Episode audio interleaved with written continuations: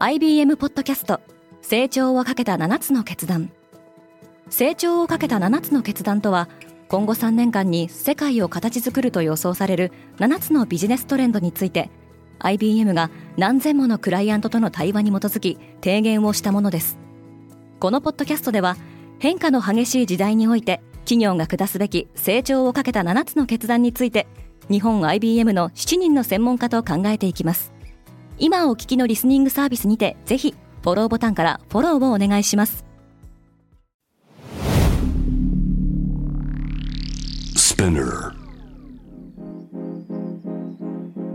おはようございます。ケリーアンです。3月28日月曜日。世界で今起きていること。このポッドキャストではニューヨークのニュースルームから世界に向けて今まさに発信されたニュースレターを声でお届けします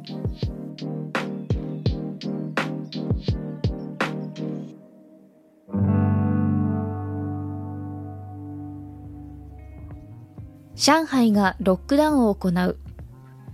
中国における金融の中心地である上海市では新型コロナウイルスの感染者が急増しています。全住民を対象に PCR 検査を行うために市内を2地域に分けほとんどのビジネスが閉鎖する事実上のロックダウンに突入します。ウクライナはロシアが国を分割しようとしていると述べた。そのような戦術はゲリラ戦を誘発するだけだとロシアの軍事情報当局者は述べています。一方アメリカのバイデン大統領はプーチン大統領は権力の座にとどまってはならないと演説しましたがホワイトハウスはその後この発言を修正しました。日本で物価が急騰した。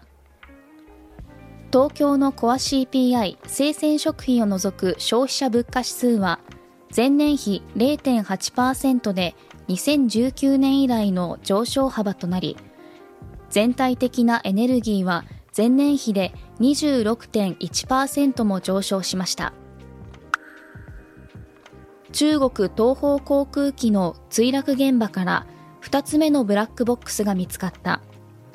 今月21日に乗客乗員132人を乗せて墜落した MU5735 便のフライトデータレコーダーが昨日27日に発見され墜落原因が明らかになる可能性があります。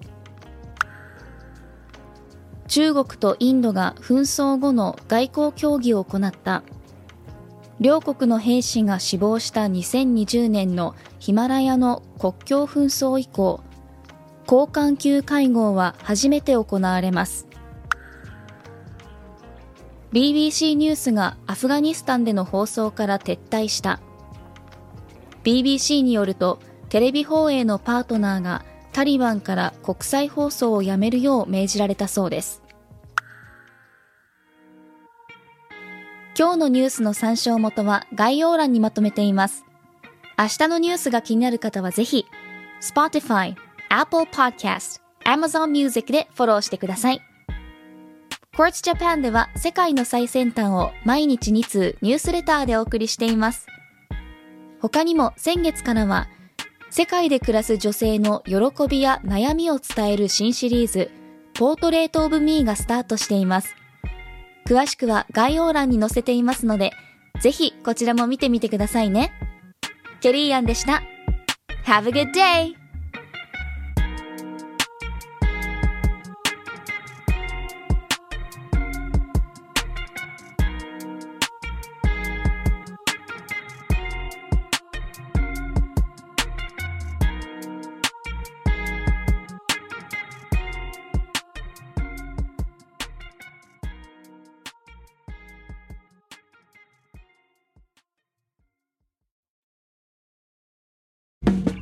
リスナーの皆様より多くのリクエストをいただいている話題のニュースを深掘りしたエピソードを週末の有料版で配信中です。